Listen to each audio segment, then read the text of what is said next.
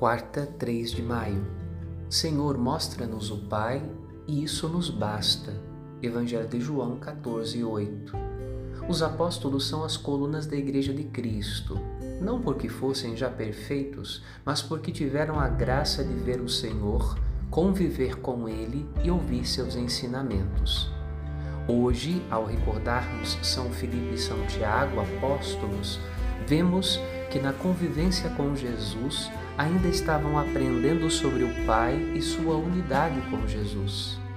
Estes ensinamentos de Jesus, não apenas com palavras, mas com a vida, irão constituir o alicerce do novo relacionamento deles com Deus, o fundamento de uma nova religião, a religião de Jesus, do Pai, unidos pelo amor no Espírito Santo.